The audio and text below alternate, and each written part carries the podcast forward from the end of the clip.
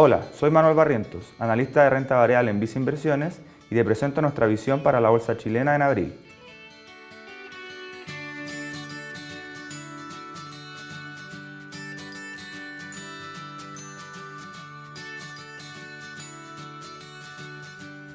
Siguiendo con la fuerte volatilidad de los últimos meses, marzo fue un mes muy positivo para las acciones chilenas.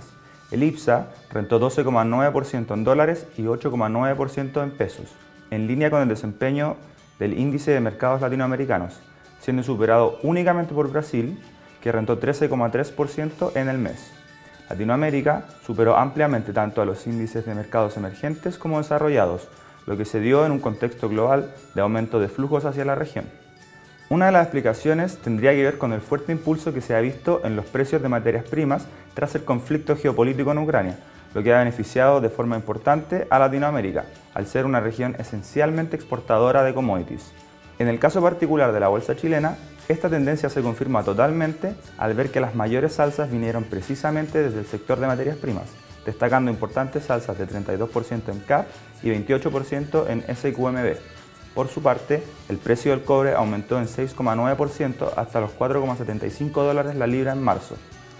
Por otro lado, también se observó una importante apreciación de las monedas latinoamericanas respecto al dólar, lo que en parte estaría ligado al desempeño de los commodities, pero también a que el ciclo de alzas de tasas de política monetaria en Latinoamérica partió hace bastante más tiempo que en otros mercados, como por ejemplo Estados Unidos, lo que configuró un escenario más propicio para las monedas regionales. En particular, el tipo de cambio dólar en Chile se apreció por tercer mes consecutivo, cerrando en 771 pesos por dólar al cierre de marzo. Otro tema relevante en marzo fue la sorpresiva alza de 150 puntos bases en la TPM anunciada por el Banco Central, lo que sorprendió positivamente al mercado que esperaba una alza de 200 puntos. Desde el anuncio se observó una disminución de 40 puntos base en el BCP10, que se usa como referencia de tasa de libre de riesgo. Un sector que podría haberse beneficiado por una menor expectativa de tasas de largo plazo es el de centros comerciales, dada su alta sensibilidad a las tasas de interés en el mercado local. Al cierre de marzo terminó la temporada de resultados del cuarto trimestre de 2021. Según nuestras estimaciones, las empresas del IPSA habrían registrado crecimientos de 27% en EBITDA y 108% en utilidades. El cuarto trimestre destacó por ser un trimestre bastante positivo, donde más de un 40% de las compañías bajo nuestra cobertura reportaron resultados sobre lo esperado.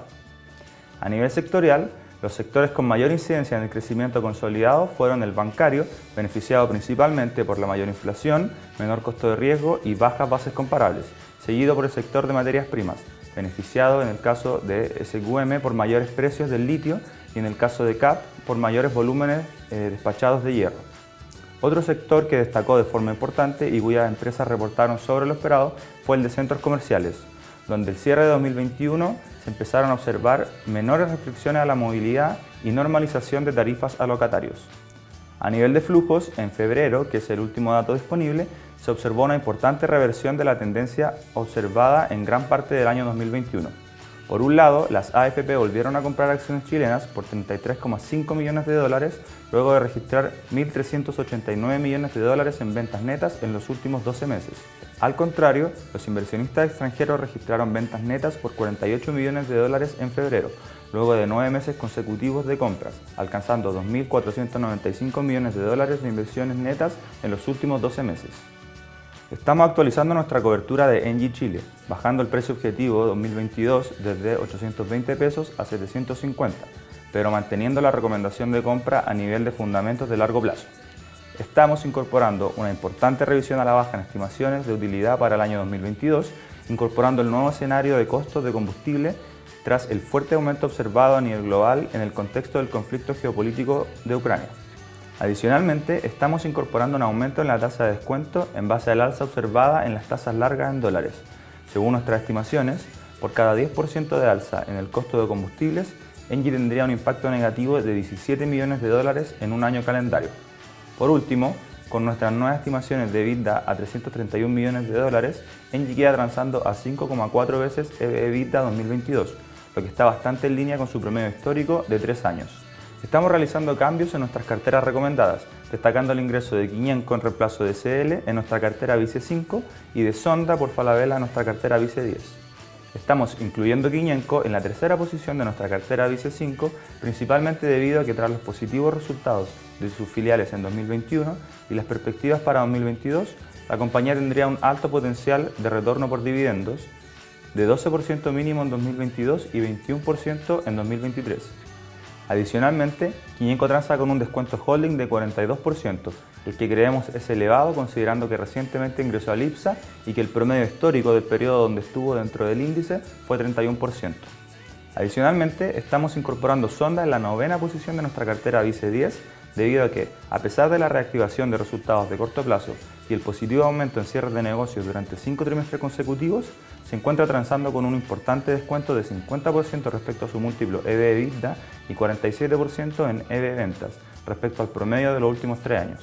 Además, se encuentra totalmente rezagada respecto a comparables regionales y a la evolución del real brasileño. Por otro lado, estamos disminuyendo exposición en Engie Chile, que baja desde la quinta posición de nuestra cartera Vice 5 hasta la décima posición de nuestra cartera Vice 10, en línea con nuestra actualización de precio objetivo tras la incorporación de la nueva realidad de costos de combustibles a nivel global, lo que implica una importante revisión a la baja en expectativas de resultados en 2022. Por último, estamos retirando Falabella e Itaú Banca de nuestras carteras. En ambas compañías seguimos positivos a nivel de valorización, pero creemos que tienen menos catalizadores en el corto plazo. En el caso particular de Itaú, creemos que la reestructuración financiera de CGB podría generar ruido de corto plazo ante un eventual pago a acreedores con acciones de Itaú por banca. Finalmente, si quieres saber más sobre nuestras recomendaciones, te invitamos a suscribirte a Invertir es Simple by Visa Inversiones en Spotify y YouTube.